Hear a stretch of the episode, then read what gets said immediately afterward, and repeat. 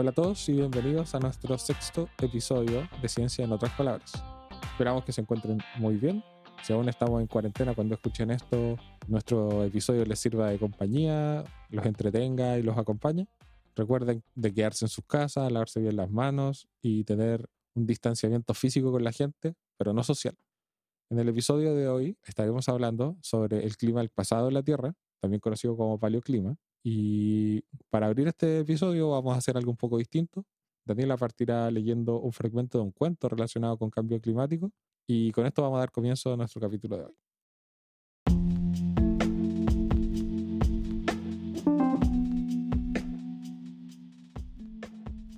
Eres una vez un planeta. Su nombre era Eddie, Eddie Tierra. Era un planeta muy orgulloso, pues era el único entre sus vecinos que estaba habitado por seres vivos. Cerca o lejos, no había otro planeta como Eddie. Se podría decir que Eddie era sobresaliente. Si bien Eddie se divertía bastante con sus residentes, no siempre era fácil para él. Hubo un tiempo donde fue particularmente difícil. Fue un tiempo en donde los humanos que residían en Eddie comenzaron a construir máquinas sin siquiera pensar en lo que podrían causarle su planeta. Iban manejando automóviles que usaban combustibles, Poseían televisores, computadores y teléfonos celulares, los cuales necesitaban electricidad y energía. En las fábricas, donde se hacían la ropa, juguetes y muchas otras cosas, las máquinas también consumían muchísima energía. Esta energía era producida principalmente quemando madera, petróleo, gas natural o carbón. Al quemar estos compuestos, distintos gases eran liberados al aire que rodeaba a Eddie. Otra fuente de gases era la enorme cantidad de animales que los humanos criaban para producir leche, carne y huevos. El más conocido entre esos gases era el llamado dióxido de carbono o CO2. Con este gas en el aire y con la incorporación de otros gases, Eddie comenzó a calentarse. Este es un cuento llamado Planeta Eddie de Sabrina Hochman del grupo Érase una vez un cuento científico, del Instituto de Ciencias Marinas Ambientales MARUM de la Universidad de Bremen. Bueno, con este cuento ya pueden empezar a sospechar de qué vamos a hablar. De todo esto de clima, cambio climático un poco, que ha sido un tema súper relevante en los últimos años y ya todos hemos visto grandes marchas o muchas personas levantándose, dando su opinión sobre esto, científicos y no científicos también, porque es un tema súper importante en el cual todos tenemos que estar informados y todos tener una buena opinión. Para hablar del clima pasado, cambio climático y paleoclima, Hoy tenemos unos invitados de lujo. Estaremos conversando con Dharma Reyes Macaya, que es una estudiante de doctorado en geociencias marinas del Centro de Ciencias Marinas de la Universidad de Bremen, en Alemania, y con Víctor Merino, que es un estudiante de doctorado de Ciencias Biológicas en la Universidad Nacional de Mar del Plata, en Argentina. Ambos eh, fueron estudiantes de biología y biología marina de la misma facultad a la que pertenecíamos nosotros, así que son unos, unos viejos amigos a quienes tenemos aquí y que, con quienes estamos muy felices de compartir este episodio. ¿Cómo están chiquillos? Bien, Bien, gracias por la invitación. Exactamente, muchas gracias eh, por la invitación. Un agrado, un agrado, un placer y una sorpresa. Cuando me invitaron fue como, wow, como oyente del podcast fue, fue súper bonito. Muchas gracias. Bueno, qué bueno contar con ustedes para hablar de estos temas porque son súper interesantes y la verdad con Daniela no somos ningún experto en el área, así que eh, es súper bueno poder contar con gente que lleva ya varios años estudiando paleoclima o el clima pasado, ya sea en la tierra, en el mar. La verdad que sin, sin pensarlo mucho, exactamente. O sea, pasaron años y de hecho han pasado años desde la última vez que hablamos también, antes de justamente eh, comunicarnos para este podcast. Así que eh, sí, no, no, quiero pensar mucho en cuánto tiempo ha pasado desde que empezamos a hacer esto, pero bastante tiempo ya. Yo he sacado la cuenta de todo desde cuando nos encontramos por primera vez en el laboratorio, porque con el Víctor trabajamos en el mismo laboratorio durante el pregrado y el magíster. Yo creo que ya como siete años por ahí. Sí, un montón de tiempo. Dejémoslo un poco más, sí. sí. Dejémoslo ahí. Dejémoslo ahí. Bueno, quizás para comenzar podríamos definir qué es el clima y cuál es la diferencia entre clima y tiempo. Buenísimo, me encanta esa pregunta. Sí, es que es algo que creo que es una buena oportunidad para dejar claro. Quizás mucha gente sí, a esta altura ya ha escuchado más de una vez eh, ambas definiciones y cuáles son sus diferencias. Y respecto a lo que vamos a hablar en el podcast, eh, a continuación viene bien partir definiendo qué es el clima. ¿Cuál es la diferencia entre tiempo y clima? En general, por ejemplo, cuando uno, no sé, está viendo los reportes del, del tiempo y o como le dice la gente realmente el clima, eh, a mí me salta la pregunta o, quiero tratar de, de, responderme a mí mismo por qué seguimos diciéndole a, tiempo y clima llamándolos como si fueran un sinónimo. En realidad, el tiempo atmosférico que es, es, lo que viene siendo la predicción de las condiciones meteorológicas en un periodo de corto de tiempo. Es decir, por ejemplo, podemos tratar de predecir o proyectar qué va a pasar en los próximos días o en las próximas dos semanas si somos súper positivos, porque esto es todo en base a probabilidades. Eh, cómo van a ser las condiciones atmosféricas, cuánto puede llover, cuál va a ser la temperatura en un día determinado, mientras que el clima es el, son, estas mediciones meteorológicas, pero en un periodo extendido de tiempo que caracterizan a una región en particular. Por ejemplo, podemos decir que, no sé, eh, aquí en, bueno, yo estoy ubicado en Mar del Plata, a través de, eh, de las mediciones durante décadas, mínimo 30 años, podemos decir, por ejemplo, que la, la, época de precipitaciones es durante el verano.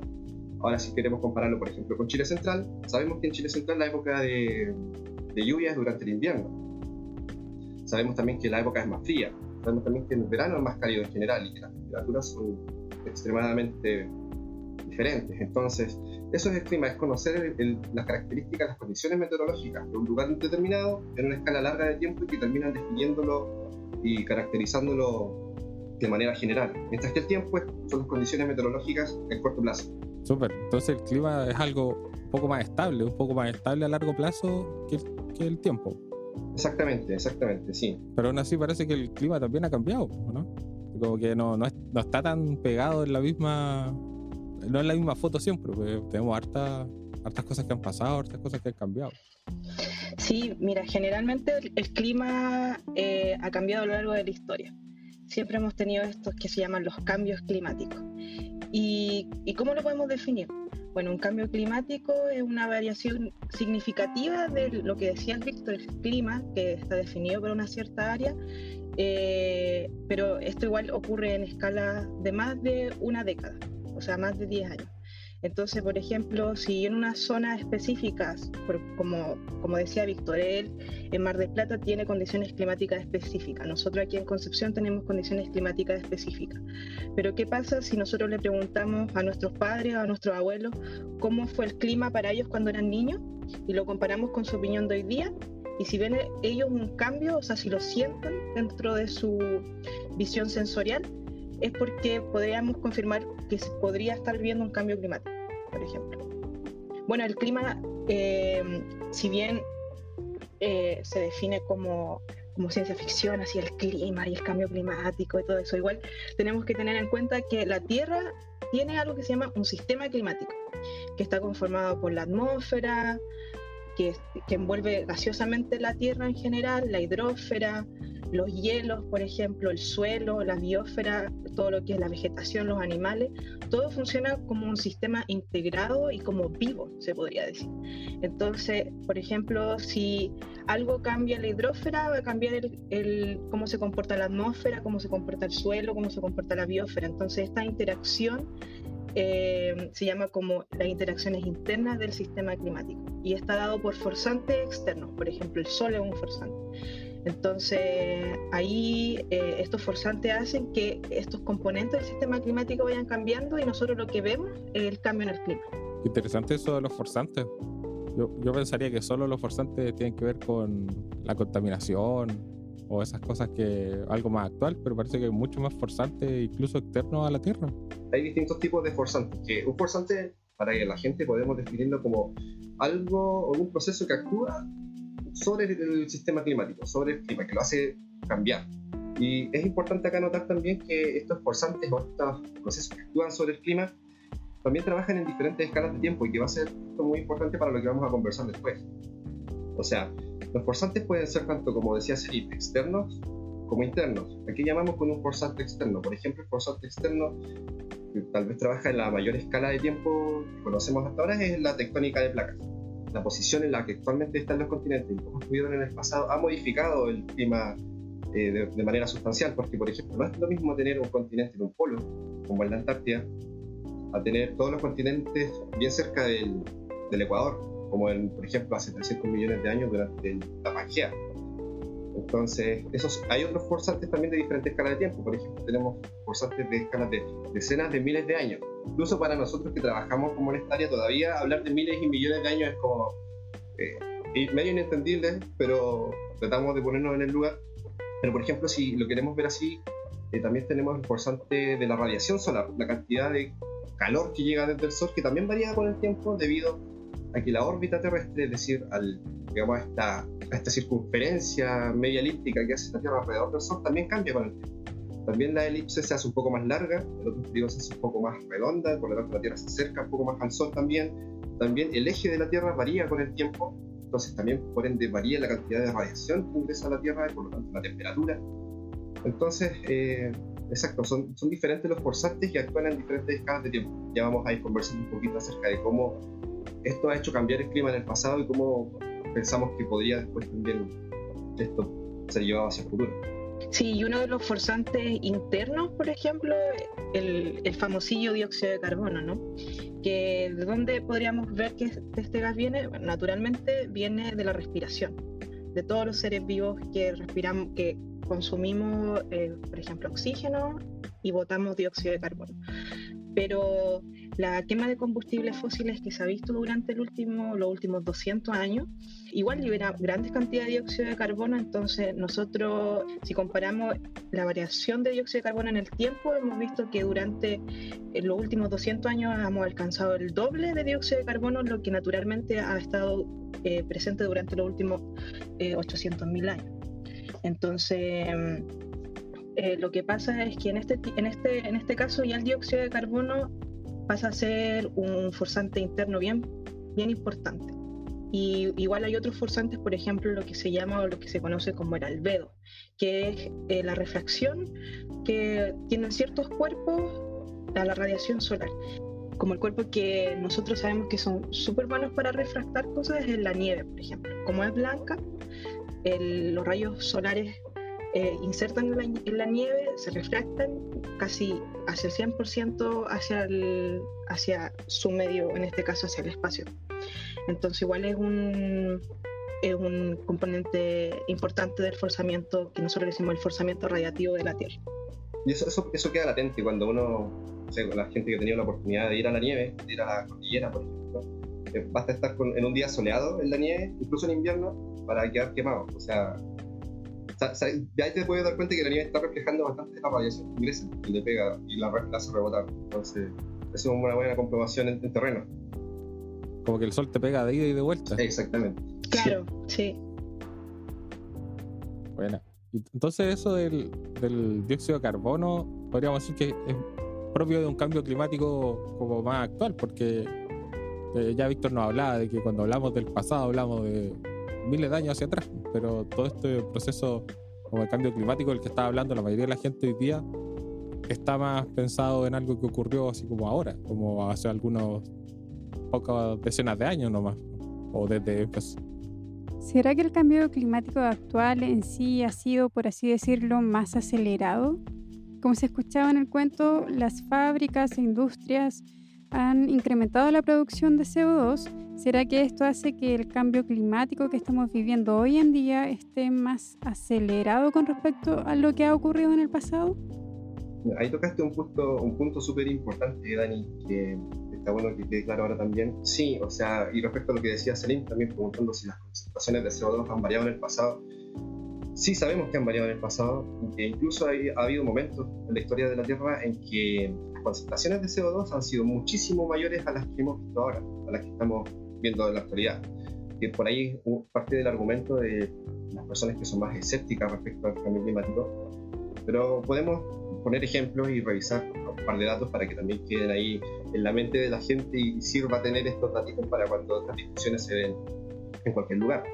Por ejemplo, durante el periodo cámbrico, hace 500 millones de años, muchísimo tiempo atrás, ni, ni, siquiera vamos a tratar de dimensionarlo acá, Pero las concentraciones de CO2 fueron, bueno, se, se, ha calculado que llegaron a ser de hasta 6.000 partes por millón. O sea, es decir, si tomas una tonelada de aire, 6.000 partes, bueno, si esa tonelada la divides por un millón, solo 6.000 partes de ese millón eran dióxido de carbono. Pero hoy en día son solo 400 partes. Es decir, estamos hablando de unidades, de cantidades muchísimo más altas en el pasado, de 6.000 a 400. Pero esto ocurrió hace 500 millones de años. Luego de esos 500 millones de años, estas concentraciones bajaron, bajaron hasta menos de 2.000, imagínate, 4.000 partes por millón de diferencia. Pero ¿qué es lo importante acá? Que ese cambio ocurrió en más de 100 millones de años. O sea, y la configuración de la Tierra también era otra. Tampoco los continentes estaban ubicados como los conocemos ahora. No había una Antártida. Sí, había una Gondwana y había masas de tierra también en el hemisferio norte. Esto fue pre-Pangea, esta era otra configuración. Entonces, con el tiempo, bueno, después estas concentraciones siguieron bajando, luego volvieron a subir a por sobre 2.000 partes por millón y, volvieron a, a, bajar hasta lo que conocemos ahora como el, periodo cuaternario, que se caracteriza por haber tenido un ciclo muy bien definido de periodos glaciares e interglaciares, que mencionaba Darmas un poquito, que tenemos buenos registros de hace 800.000 años atrás. Y el cambio climático actual se puede, sí se le puede atribuir gran parte de esto al, al efecto antropogénico, lo que bien decía Dani, o sea, todo lo que estamos haciendo sobre la Tierra, la quema de, de fósiles, la deforestación, el cambio de uso del suelo, porque, por ejemplo, si nos vamos 200 años atrás, antes de la revolución industrial, las concentraciones de dióxido de carbono no superaban las 280, 300 partes por millón, que era lo que veníamos viendo durante el último, los últimos periodos interglaciares y glaciares los últimos 800.000 años que ya les mencionaba. Y en 200 años, esa concentración llegó hasta, bueno, llega hasta el día de hoy a más de 415 partes por millón. Es decir, de 280 pasamos a 415. Eso es una tasa de cambio nunca antes vista. Entonces, la velocidad a la que está cambiando la concentración de dióxido de carbono debido a nuestras actividades es muy importante. De hecho, en un año aumentó 4 partes por millón desde mayo del año pasado, mayo de ahora, de este año.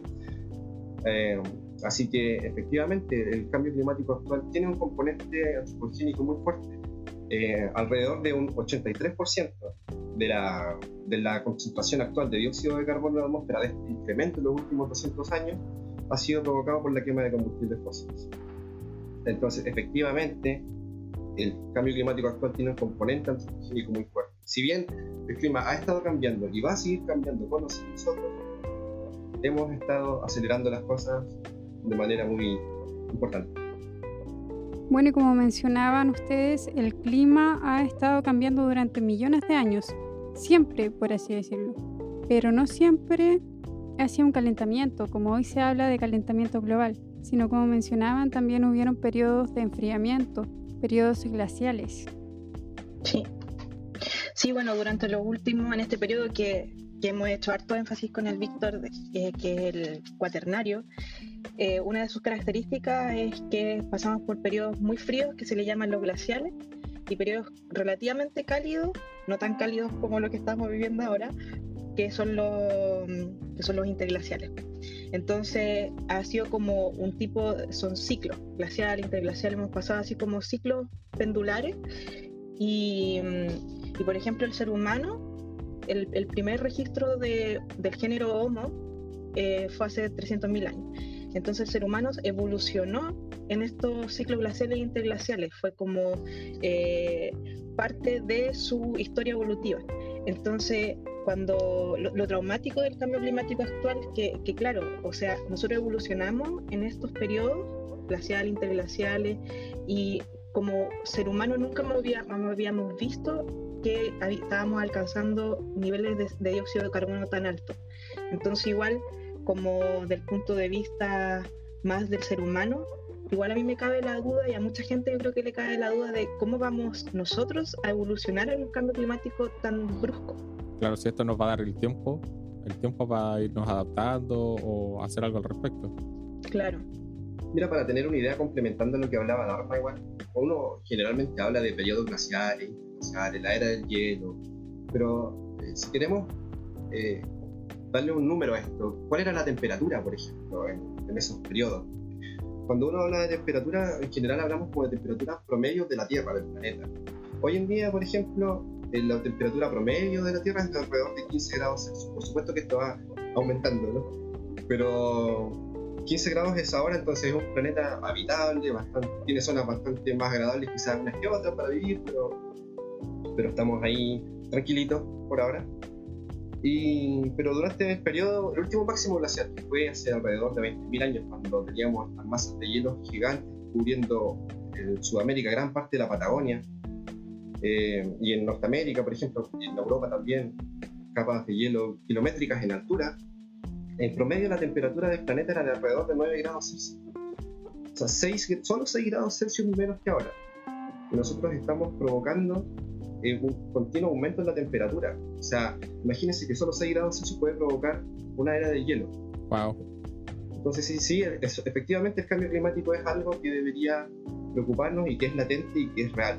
Sí, por ejemplo, en, bueno, cuando los científicos empezaron a darse cuenta que el dióxido de carbono estaba aumentando eh, de forma muy predominante, como en el 1989, 1980, en, esa época, eh, los científicos empezaron a decirle, especialmente en Estados Unidos, al gobierno así como, oye, estamos alcanzando, eh, este gas está aumentando, lo estamos viendo en los gráficos, estamos sacando muestras ahí en, en Hawái todos los días del, del gas lo estamos viendo, estamos viendo que está aumentando. Y se formó este Comité Internacional de Científicos por el Clima, que es el Comité Intergubernamental por el Cambio Climático, y ahí ya los gobiernos empezaron a darse cuenta que esto era real, que no era algo así como fake. Y ahí los gobiernos empezaron a organizarse y formar eh, las COP, por ejemplo, la, esta, la conferencia de las partes, en que los gobiernos que se unen a ellos tienen un, una especie de, de acuerdo para poder bajar esos niveles de dióxido de carbono por país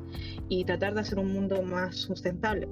Claro, no, es algo como que se tiene que tomar con, mucha calma y dado que, se, ya hemos sabido cómo ha, reaccionado el clima en el, en, el, en el pasado, tenemos que tener ahora como humanidad estos conceptos bastante claros para poder solucionar el, problema. Y, y, por ejemplo, todos los científicos, yo le decía a mi mamá, mamá, pasamos la barrera de un grado, así como antes, el año antepasado, así. Y mi mamá dice, pero si un grado, que tiene un poquito, pero cambiar un grado de la temperatura del planeta involucra que todo el sistema climático, todo esto que yo les decía, la atmósfera, los hielos, los biomas, cambien. Entonces es una energía tremenda que incluso nosotros como seres humanos no podemos como dimensionarla. Exacto, y respecto a lo que pues, quería complementar un poco lo que decía Dharma, en un informe previo, hace años, de este panel gubernamental que es el IPCC, conocido mundialmente, en realidad nosotros estábamos apuntando a que uno de los peores escenarios, que era aumentar por sobre 2 grados Celsius, eh, venía más o menos como el 2050. Claro. Estaba proyectado como para esa época.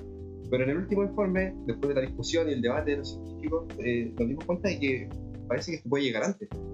Y que en realidad no estamos esperando que cambie, no, queremos sobrepasar una barrera de 2 grados el aumento de temperatura, sino que en realidad no, no, no queremos que pase un grado y medio y esto ah, también se adelantó ya y viene a caer más o menos al 2030 o en la década del 2030 de ahí en adelante. Entonces estamos ahí nomás, ya vamos a mitad del 2020, tenemos poco menos de, 10 años para, para eso. Y esto es importante porque si bien de repente hay eventos climáticos extremos en diferentes partes del mundo, digamos, inundaciones, sequía, hay lugares que regularmente cada cierto tiempo tienen tornados, por ejemplo, tienen estas cosas medias catastróficas, si bien el cambio climático no es que, que, vaya a crear estos nuevos escenarios en diferentes lugares, pero sí puede potenciar los eventos que ya están ocurriendo y que han venido ocurriendo y que naturalmente se producen en esos lugares. Por ejemplo, en Chile Central tenemos, bueno, si bien se habla de que la sequía no sequía, es saqueo, para mí son una combinación de las dos cosas por el mal manejo del agua, pero también es cierto que ha llovido mucho menos durante los últimos 10 años, porque es un evento que se conoce ahora como la mega sequía.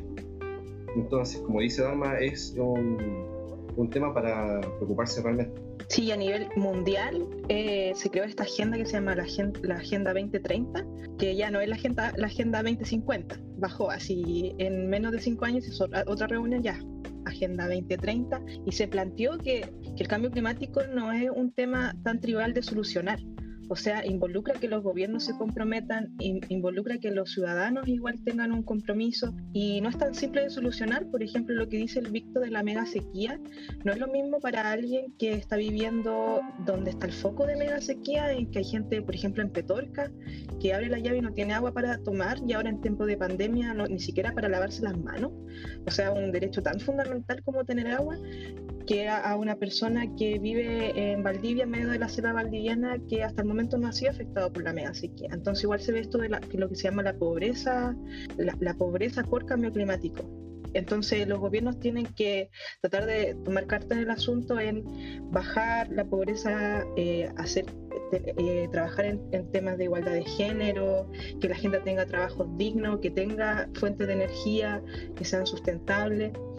Y, asimismo, por ejemplo, la ONU en esta Agenda 2030 se han planteado los objetivos de desarrollo sustentable, que son hartos objetivos que tratan de que los gobiernos puedan tener una prosperidad económica basada en la sustentabilidad, no en el extractivismo ni en producir más dióxido de carbono o contaminar, en que sus ciudadanos estén felices, teniendo trabajos dignos, no tener pobreza, pero al final se forman como, si nosotros lo vemos en Chile específicamente, es como una quimera. Suena súper bonito todo, pero por ejemplo seguimos teniendo el, el código de agua, que el agua eh, es más importante como un bien capital que un bien de consumo público del ser humano. Y para temas de mega sequía, por ejemplo, es súper eh, difícil poder llegar con buenas ideas sabiendo que hay una ley que ampara que pasen estas cosas y poder solucionar las cosas de una forma profunda. Claro, porque hay algunas medidas que podemos tomar como personas, como países, como gobiernos, pero también tenemos que cambiar eh, cosas de fondo para poder implementarlas de buena manera. No podemos pedir a toda la gente que apague su estufa a leña, por ejemplo, si realmente no tenemos cómo ayudarlos a que reemplacen ese tipo de calefacción por alguno más sustentable. Claro. Necesitamos ahí un poco de, acción de todos, pues, de acción desde el gobierno. Exacto. Sí. Requiere un compromiso global. Sí es una acción conjunta, se dice. O sea, eh, por una parte tiene las personas que son más escépticas del cambio climático y dicen, oye, ya, bueno, pero si Estados Unidos, China, India eh, son los que son uno de los países que más contaminan, ¿por qué Chile tiene que bajar sus emisiones? Tenemos que seguir con el progreso, sigamos quemando combustibles fósiles, pero al final te das cuenta que la Tierra es una sola y, por ejemplo, el dióxido de carbono tarda dos años en homogenizarse la atmósfera. O sea, el dióxido de carbono que produjo Estados Unidos y el dióxido de carbono que se produjo en Chile al final se va a mezclar y va a ser todo uno. Entonces ahí se basa en el tema de, que ahora como humanidad vamos a enfrentar esto. Tenemos que cambiar nuestra forma de ser tan individualista y de los gobiernos esto de pensar el desarrollo, desarrollo, sin ver las consecuencias que esto puede eh, atraer.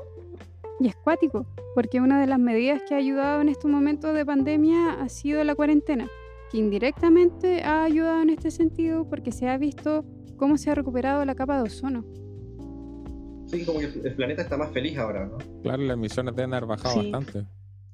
Sí, igual son cambios que tenemos que ver que en 200 años hemos producido esto y ahora estamos viendo cambios que se, se, están produciendo en semanas y meses, en que las ciudades se están haciendo más limpias porque ya no hay tanto material particulado dando vuelta que y la gente ya no está con, ah, con la asma, esta típica del invierno. Entonces, igual en el periodo de cuarentena, casi un mes, dos meses, se ha visto que las ciudades, ya por ejemplo en China hay unas fotos increíbles que están saliendo en internet, que es como China antes y China después. Y no sé, me acuerdo que en las fotos hay un edificio de China antes, que el edificio sí se veía como la foto así terrible, fea, y después China después, como con cuarentena, súper limpio el edificio en HD, así sin filtro. No, se ve el paisaje, se ve el paisaje, sí. Sí. Entonces, igual como, como durante estos tiempos de pandemia, igual darnos cuenta, así como chiquillos estamos viendo eso, es visual, lo vemos con nuestro ojo, porque esto del cambio climático, como es algo tan abstracto y como que decimos, hoy se ven millones de años, es como tener una bola del tiempo, ¿no? Eh, igual no es tan visual, pero esto de que a la gente le pongas un antes y un después de la foto, como esta decía de China, igual es como chocante. Entonces, igual, capaz que eh, ahora después de esta cuarentena ya volvamos a hacer, ya no a hacer lo mismo que antes. Claro, hay una pequeña luz de que, de que las medidas que podemos tomar, así como pequeñas medidas, pueden generar grandes impactos, positivos en este caso. Es un buen momento para repensar todo eso y ver cómo estamos viviendo y qué podemos hacer de aquí a los próximos años. En realidad, si bien decía Dharma que por ahí los- algunos países son mucho más contribuyentes a este aumento del dióxido de carbono que otros, también eso se da un poco en parte, quizá menor, por cómo vivimos cada uno, o sea, las demandas que nosotros le hacemos al sistema para nuestra forma de vida, lo que consumimos, lo que compramos, es producido en esos grandes países muchas veces. Entonces también por ahí va un poco nuestro aporte, cómo podemos vivir sin tampoco sufrir tanto. ¿no? Sí, o sea, tratar de vivir de forma un poquito más austera. Eh, igual esto del cambio climático eh, y de la salud del planeta no solamente involucra nuestra cuota de dióxido de carbono, involucra, por ejemplo, que la- los tipos de tecnología que se desarrollen sean, por ejemplo, los minerales, eh, por ejemplo, el litio que se extrae para poder hacer la batería de los celulares o los computadores, se extrae de una forma sustentable igual, porque hemos visto que no es sustentable durante el tiempo o que, mm, por ejemplo, la producción de palta que ocurre en Petorca o en otras partes de ahí de la zona central que, mm, que si bien sabemos que es un árbol que consume un montón de agua y lo que pasó en Petorca ya se sabe, está publicado, o sea, científicos que lo han confirmado, que la demanda de agua y la oferta, la demanda excede a la oferta, hacia crece, entonces eh, así se agotó el recurso y ahora la gente allá no tiene ni siquiera para lavarse las manos, entonces igual es como un tema que, ah, no sé, a mí por ejemplo, yo me estoy lavando las manos de repente y, y pienso así como, chuta, hay alguien que no se las puede lavar en tiempos de Sí. pandemia. Súper complicado. Chicos, ha estado súper buena la conversa, pero ¿les parece si vamos a un corte musical y luego seguimos hablando sobre cómo se estudia el clima del pasado y su importancia o implicancia de las proyecciones hacia el presente y el futuro? Perfecto, sí. Perfecto. Los dejamos con la canción Tranquil del nuevo álbum Interacción y Cambio de nuestros amigos de Pulso Gallano.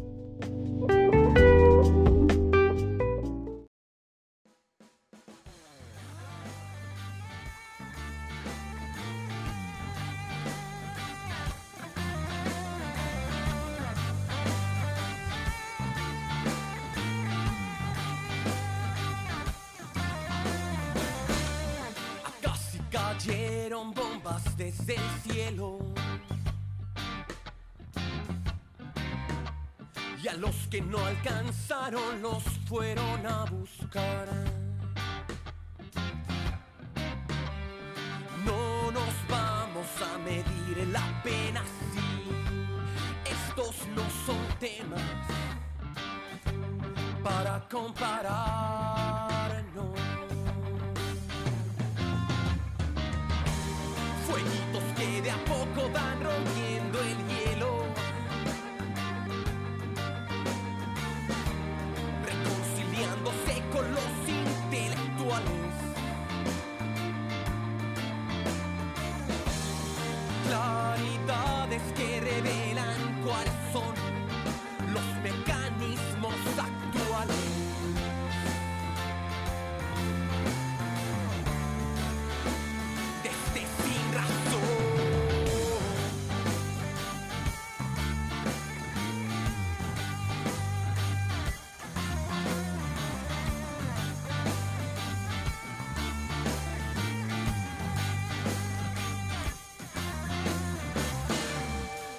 Terceros al acecho miran desde el bosque.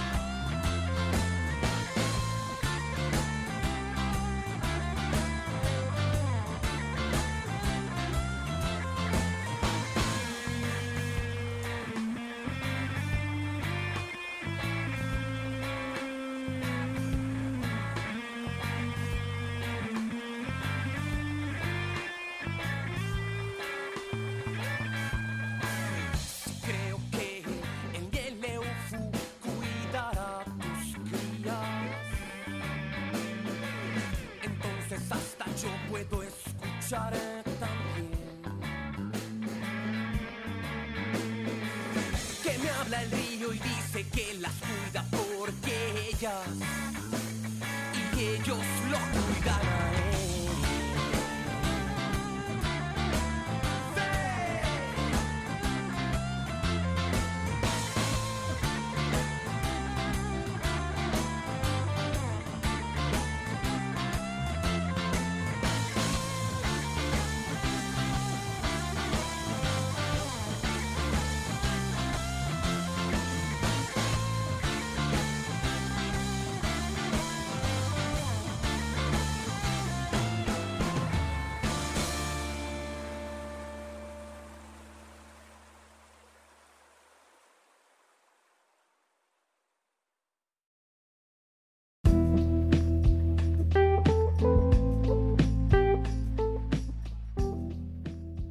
Bueno, estamos volviendo al programa de Ciencia en otras palabras. Seguimos con Dharma y Víctor conversando de paleoclima y ahora vamos a seguir con el clima del pasado. ¿Cómo podemos estudiar los cambios climáticos del pasado, el clima del pasado en la Tierra? Si estamos en el presente y no tenemos una máquina del tiempo, no tenemos cómo ir al pasado, pasados tan remotos de los que estábamos hablando. ¿Cómo podemos estudiar esto? Bueno, los paleoclimatólogos sí tenemos una máquina del aunque no lo crean.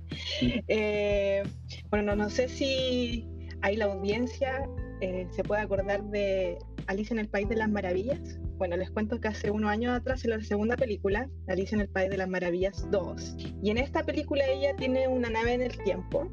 Ella quiere retroceder para salvar a su amigo sombrerero loco de la depresión máxima nosotros como paleoclimatólogos igual tenemos estas maquinitas del tiempo. Imagínense que la máquina del tiempo, nosotros como paleoclimatólogos los llamamos los archivos climáticos, que guardan información de cómo fue el clima en el pasado. Y algunos de estos archivos, por ejemplo, son el fango o los sedimentos que se acumulan en el fondo del mar o en el fondo de los lagos, los anillos de crecimiento de los árboles, y de los corales, aunque no crean los corales igual crecen a medida que van creciendo, se van, creciendo, van formando anillos de crecimiento. Eso igual se puede estudiar para ver el clima del pasado. Los hielos que se acumulan en los polos y en las montañas. Y además, algo que no puede quedar atrás, que son las rocas que guardan fósiles que se pueden encontrar en los continentes. Eso igual son archivos climáticos. Por ejemplo, si yo encuentro un dinosaurio en una roca, no solamente esa roca guarda el dinosaurio, que es increíble, sino que, por ejemplo, nosotros podemos tomar la roca y hacer algunos análisis y nos puede dar información de cómo fue el clima donde vivía el dinosaurio. Entonces, estos se llaman archivos climáticos. Y si seguimos con este ejemplo de Alicia, si bien Alicia es la que comanda eh, la máquina del tiempo, eh, en este caso Alicia sería un indicador. O sea, ella guarda la información de cómo esta máquina viajó en el pasado. Eso es nosotros lo que le decimos los proxies paleoclimáticos o indicadores climáticos, que guardan esta información que está en los archivos climáticos.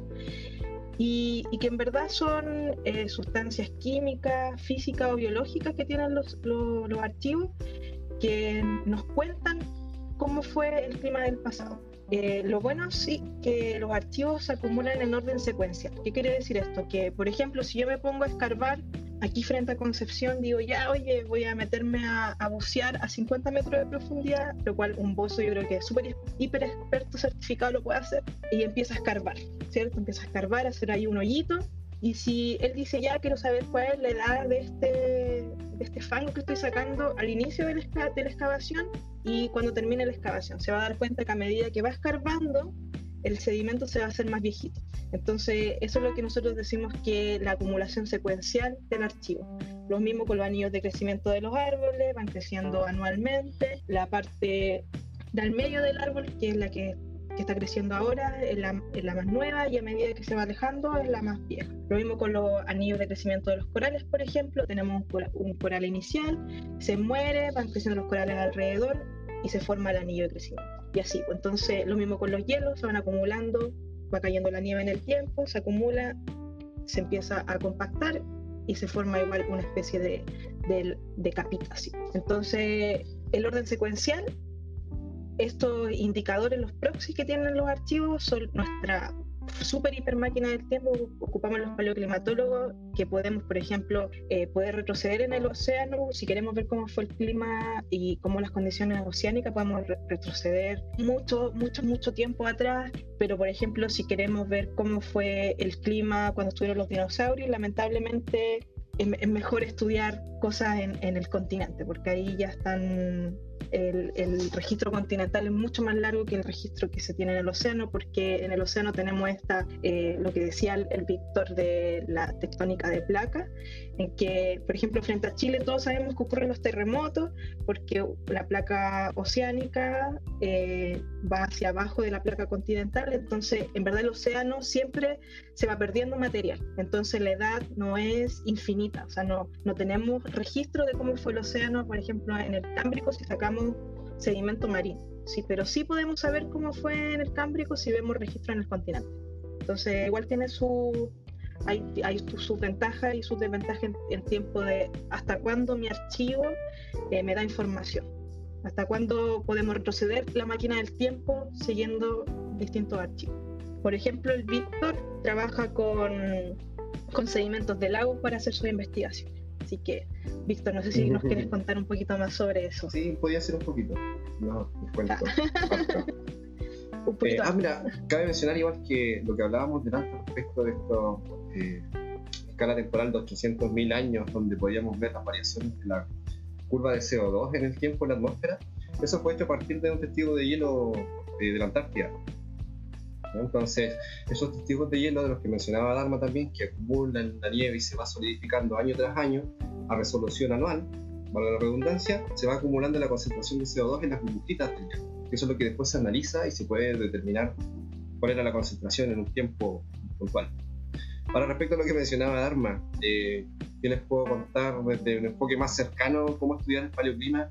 Bueno, primero, eh, el clima del pasado nosotros técnicamente lo definimos como paleoclima, como decía Selima al principio del podcast. Paleo antiguo griego, clima es clima, ya no lo voy a volver a definir, pues ya está definido. Y lo que estoy haciendo ahora, bueno, yo definitivamente me alejé del océano después del magíster.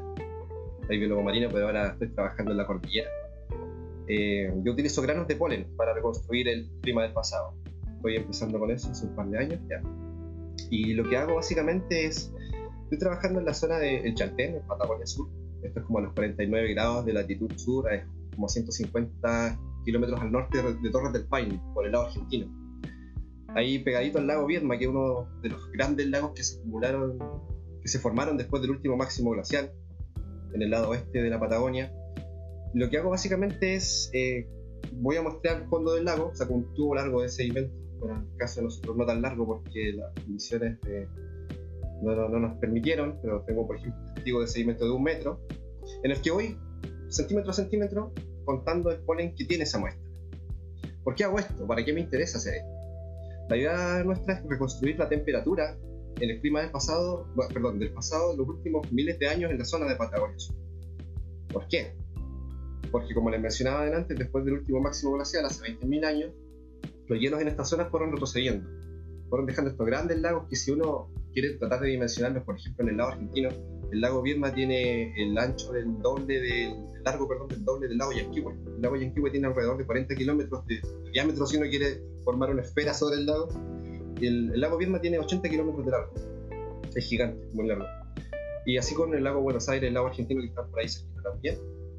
Bueno, yo estudio lagos de altura, donde altura le llamamos alrededor de los 1000 metros de la cordillera de la Patagonia, donde podemos diferenciar di- distintas unidades de vegetación que se distribuyen desde la base de los valles hasta la cima de la cordillera en gradientes de temperatura y de precipitación.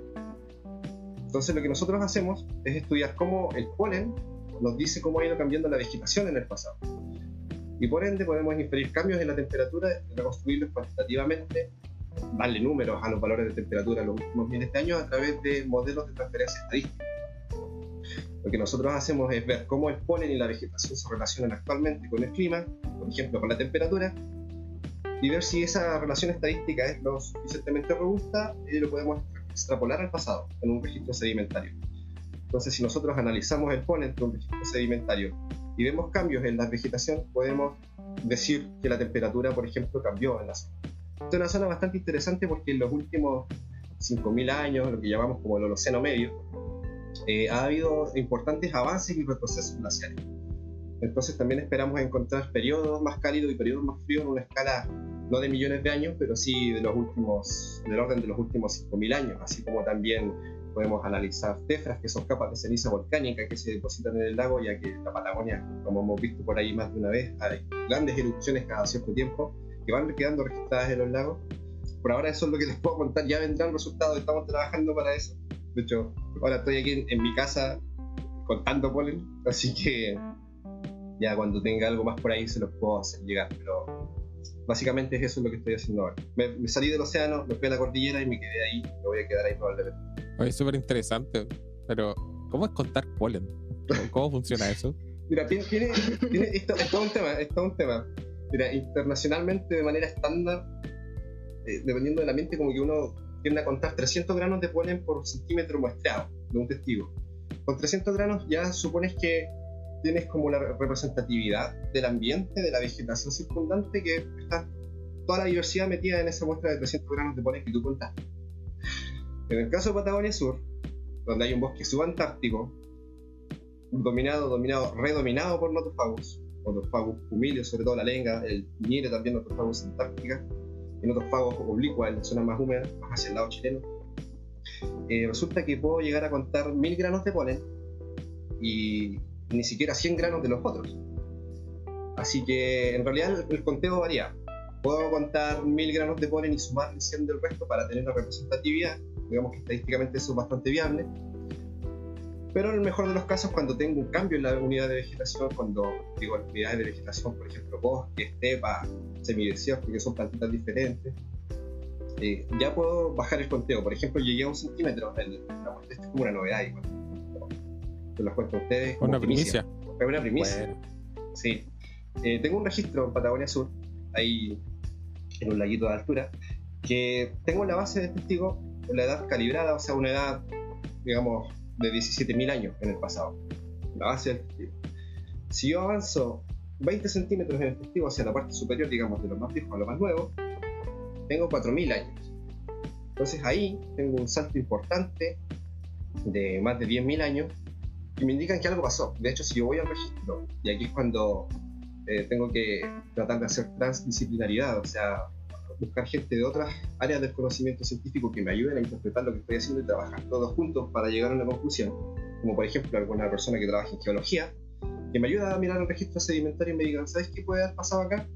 Eh, puede que el, el lago haya sido otra cosa durante este tiempo, puede que se haya secado, puede que haya sido algo más como un mallín, como una tuspera, como un suelo más anegado, lleno de plantas. Puede haber sido que el glaciar, durante estos avances y retrocesos de los últimos 5.000 años, o antes de los últimos 5.000 años, por supuesto, también haya estado bien cerquita. Entonces llega un momento en el que paso de contar 1.000 granos de notofagus a contar 20, 40 granos y digo, ¿qué pasó acá? ¿Dónde está el bosque que hicieron con mi notofagus? ¿Qué hago ahora? Porque en ese momento llegar a contar 300 granos es, un- es casi un martirio. Porque empiezas a, eh, pero lo interesante es que empiezas a encontrar granos de polen de plantas que no venías encontrando. Sí venías encontrando, pero en mucho menor proporción. Entonces algo te habla acerca de los cambios ambientales. Usando esos datos y estadísticamente es que tú después puedes reconstruir la temperatura en el pasado. Por ejemplo, eh, tengo que, el- no sé, eh, la estepa altandina está dominada, por ejemplo, por plantas de no sé, la familia de las margaritas, que las conocemos como asteráceas. Pero resulta que están hasta, no sé, los 30 centímetros, los 30 primeros centímetros de mi testigo, hay puro notofagus, notofagus, aparecen 10 granitos de estas asteráceas, y de repente me encuentro que no hay notofagus, pero sí aparecen 40 o 50 granos de estas, de estas plantitas. Y así con muchas otras. Entonces eso yo estadísticamente, y debido a que hoy en día conozco cómo es el clima en la zona, puedo hacer una relación y transferirla al pasado para determinar cuáles eran las condiciones meteorológicas en ese entonces. Pero el conteo de polen es eso, varía, varía dependiendo de la edad de un, de un registro, varía dependiendo de las condiciones en las que se haya depositado el polen. Así vamos jugando con estas variables para ver qué es lo más probable que haya podido ocurrir. lo único que sé del polen es que me da alergia. Así Ah, que sí, a mí súper interesante sí. aprender mucho más, mucho más del Qué polen. bueno. feliz, feliz de aportar. Oye, Víctor, ¿y, y en tus testigos, eh, en estos tubitos de sedimento que sacaste, has encontrado alguna tefra, como ceniza volcánica o Mira, algún evento de, de, de incendios forestales masivos en el pasado. No, buenísima pregunta, eso como mencionaban antes, que en Patagonia, bueno, a lo largo de casi todo Chile tenemos volcanes que siempre van a estar aportando su material con las erupciones a los cuerpos de agua que estén cerca. Y en Patagonia Sur tuvimos ese, no sé si llamarle problema, no le quiero dar una connotación negativa, pero ese, tuvimos el contexto en que no pudimos sacar más, más de un metro de testigo de sedimento porque efectivamente teníamos capas de tefra que nos imposibilitaban seguir bajando con el muestreador que tenemos, que es un tubo que manualmente lo vamos introduciendo. Y entonces llegó un momento en el que tuvimos que quedarnos con lo que habíamos podido obtener hasta, ese entonces. Y sí, tengo tefras, bueno, no solo yo, varias personas, varios investigadores han encontrado tefras en diferentes cuerpos de agua de la zona del Chaltén y que tienen diferente edad. Uno, a través de la química, puede saber de qué volcán viene eh, esa tefra y e históricamente, cuando las erupciones son bien recientes, también están documentadas y se puede hacer un, cross-check de la cronología. Y puedes decir, mira, esta tefra viene de este volcán que probablemente hizo erupción tal año. Entonces, por ejemplo, nosotros tenemos que, para los últimos 150 años, tenemos ya hecho como una validación de la edad a través del registro histórico con, y de otros eh, investigadores de tres tefras que han que provienen del volcán Lautaro, que está ahí en el campo de hielo sur, muy cerca de, del Chaltén, y también probablemente del volcán Vierma, que está un poco más al sur. Efectivamente, encontramos Tefra y vamos a seguir encontrando siempre que estemos mostrando esa zona. Qué bacán. Bueno, entonces, aquí la máquina del tiempo del Víctor es el polen. es el polen. Sí. ¿Y la tuya, Arma? ¿Cuál es tu maquinita del tiempo? Mi máquina del tiempo son los sedimentos marinos y lo que encuentro en esos sedimentos eh, son unas pequeñas conchillas parecidas a los moluscos, pero en miniatura que se llaman foraminíferos. Aunque la palabra suene media extraña, así que es eso. Bueno, son, eh, son como amebas, eh, una célula, aunque no lo crean, que construye su, su conchilla de carbonato de calcio, como lo que encontramos en los moluscos. Lo que estoy haciendo, eh, bueno, cuando estábamos trabajando con el Víctor en el Magister, yo estaba viendo en verdad cosas palio. Estaba viendo cómo fue, usando estos, estos bichitos, viendo la química de los bichitos, yo puedo saber cómo fueron las condiciones ambientales cuando ellos estaban viviendo. Y en ese tiempo yo estaba eh, reconstruyendo, por ejemplo, cómo fueron eh, la cantidad de nutrientes que había en el agua de mar en ese momento, la temperatura. Y lo que pasó que cuando llegué a hacer el doctorado en Alemania, quería ver una, tenía la pregunta específica de cómo, por ejemplo, frente a Chile hay una zona que se llama la zona mínima de oxígeno, que es una zona que está entre los 50 y los 500 metros de profundidad, casi desde Concepción hasta Perú, Galápagos. Bueno, en esa en, Perú Galápagos es súper profunda, puede llegar hasta los mil metros, en que la, la cantidad de oxígeno es súper poquita. Y, y, generalmente, por ejemplo, los grandes peces que nosotros conocemos, por ejemplo, la sierra, que es tan rica, eh, no, no, no va para allá, como que no le gusta meterse ahí porque bajo oxígeno hay otros organismos que le encanta estar ahí. Entonces yo quería ver porque por el cambio climático actual se ha visto que esas zonas mínimas de oxígeno se están expandiendo vertical y horizontalmente. Y se están siendo cada vez más pobres en oxígeno, o sea, están llegando a ser eh, en algunos puntos anóxicas. Entonces, yo, yo quería, tenía la pregunta de, oye, pero ¿cómo han variado como en volumen estas zonas mínimas de oxígeno en el pasado? Para poder entender cómo van a evolucionar ahora en el presente y que si bien suena así como medio extraño, zona mínima de oxígeno, pero por ejemplo, la, si la zona mínima de oxígeno aumenta, el hábitat donde están los peces que nosotros consumimos, la merluza, la sierra y todo eso, se va a disminuir. Entonces igual se van a afectar las pesquerías y todo. Entonces, ya pues, hablé con mi jefe me dijeron, ya, pero ¿sabes qué? Eh, tenemos que ver que si en esa zona de lo, entre los 1000 y los 300 a los 200 metros de profundidad, primero tenemos registro marino. O sea, que alguien haya sacado tubitos de sedimento en esas profundidades frente a Chile, Perú, Ecuador. Ya pues nos dimos cuenta que teníamos algunos registros Y cuando yo abrí estos tubos de sedimento, quería buscar a mis bichitos, los foraminíferos. Habían zonas en el, en el sedimento, en, el, en, este testigo que nosotros llamamos, que no tenía ni un foraminífero, nada. Y tenía como una masa hedionda, que al final la vimos en el, en el microscopio, eran como unas masas medias verdes que eran diatomeas, que son unas pequeñas microalgas que viven en el océano. Y decía, ay, pero ¿cómo lo voy a hacer?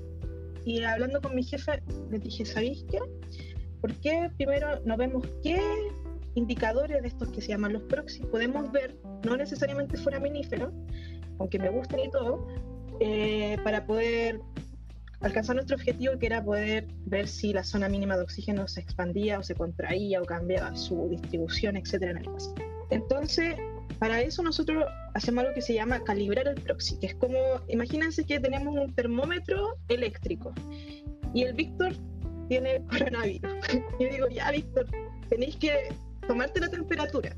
Y Víctor de repente así como que se siente súper mal y dice, me siento terrible mal, estoy como muy rojo, parece que tengo fiebre, pero ya, yo digo, ya, Víctor, a ver, déjate de tomar la temperatura.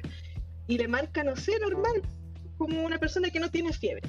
Y de repente, como otro termómetro, le digo, porfa, medite la temperatura y no sé, tiene 40 grados. Entonces, ¿Qué pasa? Que con, los, con esto de los proxies es como parecido. Nosotros utilizamos estos indicadores para poder ver una característica ambiental que lamentablemente no podemos ir hacia, no sé, 20 mil años atrás y ponerle al sedimento un termómetro para medir la temperatura que había en ese tiempo, sino que lo que hacemos es ver la química, por ejemplo, de estas conchillas de foraminíferos para ver cómo fue la temperatura, o se analizan otro tipo de moléculas orgánicas, por ejemplo. Entonces fue como ya veamos si podemos calibrar distintos tipos de estos proxies para ver nuestro objetivo que era estudiar la zona mínima de oxígeno. Y como que me cambié de los foraminíferos, me fui a estudiar eh, unos metales que se acumulan en el sedimento cuando hay bajo oxígeno, que se llaman metales tipo redox. No les voy a hablar qué es el redox y eso, pero por ejemplo, hay hartos tipos de metales que se acumulan cuando hay bajo oxígeno. Y podemos ver esa concentración, o sea, la cantidad de esos metales y puedo ver cuánto oxígeno había cuando se acumularon esos metales. Entonces podemos ver, puedo decir ya, quiero decir cuánto oxígeno había en el pasado usando la concentración de estos metales y puedo decir, oh, mira, probablemente estuvo anóxico, tuvo semióxico y así. Y con los forums tampoco me he separado mis relaciones, ¿eh? no hemos tenido un rompimiento todavía. Y lo que estoy haciendo es que mm, estamos calibrando unos proxies de isótopos en, estos forums para poder usarlos para ver eh, densidad del agua de mar y eh, la cantidad de nutrientes. Entonces, en eso me he dedicado durante el doctorado, calibración de, del termómetro, calibración de proxy. Es súper interesante los que están trabajando chiquillos. Y tengo una consulta. A partir de estos proxies o de la forma en la que están estudiando ustedes el clima, con esto uno podría generar modelos de cómo fue el clima en el pasado y así, por ejemplo, otras personas tomar estos datos que ustedes tienen, tomar estos modelos que a partir de esos datos se han generado y poder, por ejemplo, ver cómo se distribuyeron geográficamente ciertas especies en tal tiempo, cómo están distribuidas ahora en el presente y cómo pueden podrían estar distribuidas en el futuro.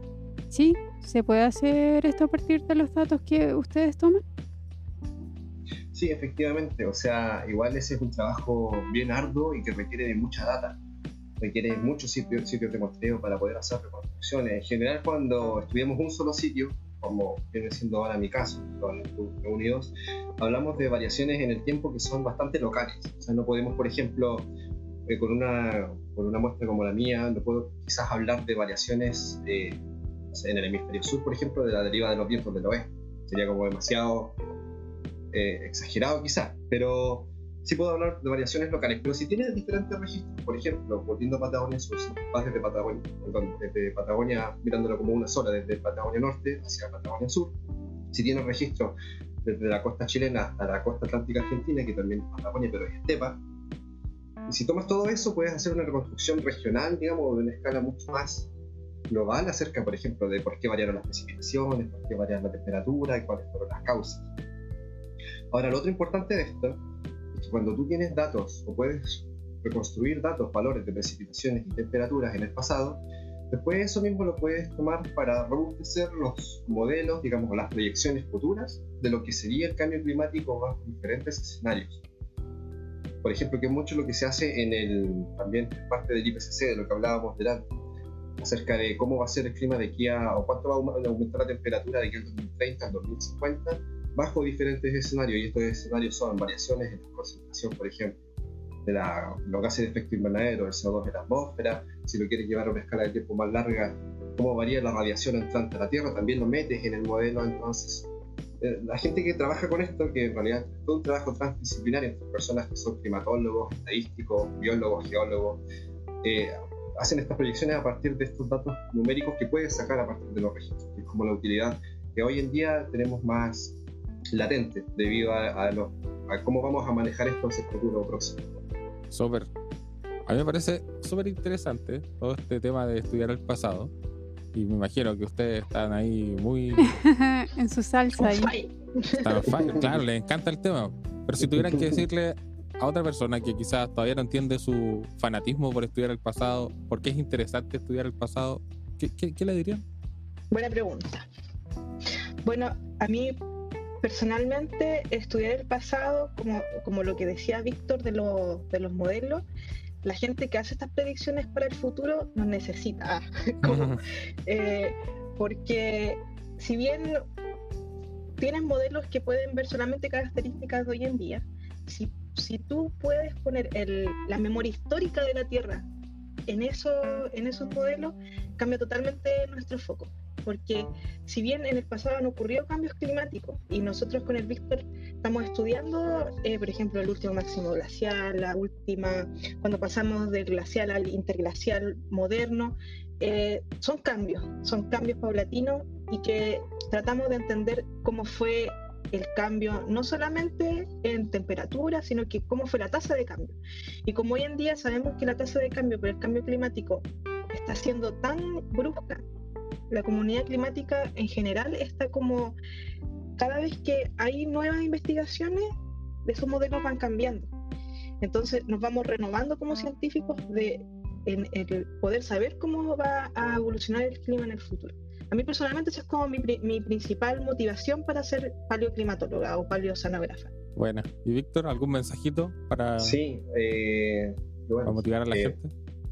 mis motivaciones por ahí van, eh, bueno, concuerdo bastante con lo que dijo Dharma, pero también le agrego una parte un poquito más naturalista. Puede ser que siempre ha sido mi relación como con el amor por el paleoclima, siempre ha sido media, media romántica. Entonces, para mí, conocer el pasado, la escala de tiempo que sea, es clave para entender el presente, que es un poco lo que decía Carl Sagan. No es que lo vaya a citar todo lo que dijo, porque en realidad no soy ningún erudito en el tema, pero, pero lo leí por ahí y lo corroboré, así que creo que entender cómo funciona el pasado nos ayuda mucho a nosotros a actuar en el presente, en tener conciencia acerca de qué es lo que podemos hacer, qué, estamos, qué efecto estamos produciendo sobre el ambiente y qué podemos esperar al futuro, más o menos lo que hemos estado conversando.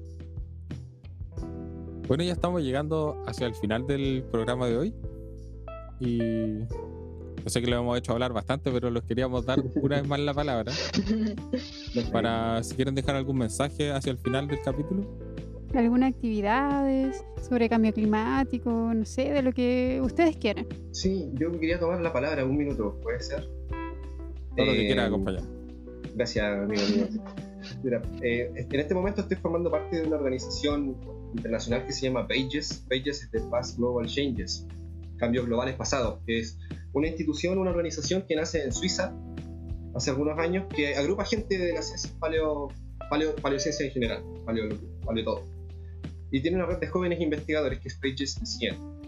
En esa organización nació una iniciativa que se llama el Bright Club o el Club de Escritura en inglés y que en realidad lo que quería hacer ahora era una invitación abierta a las personas que nos escuchan, que capaz por ahí están más relacionados en el ámbito académico, les sirve, pero en realidad es como para la comunidad, que eh, este, este club de escritura está enfocado en, en juntar a la gente que le cuesta encontrar motivación para escribir y o para trabajar.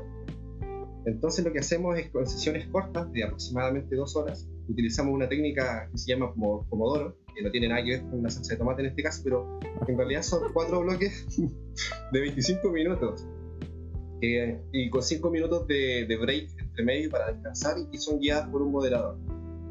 Entonces se hace bastante ameno para trabajar y las dos horas pasan muy rápido. A mí me ha servido bastante y ahora tenemos la suerte de contar, contar con Dharma, que se incluye esta semana.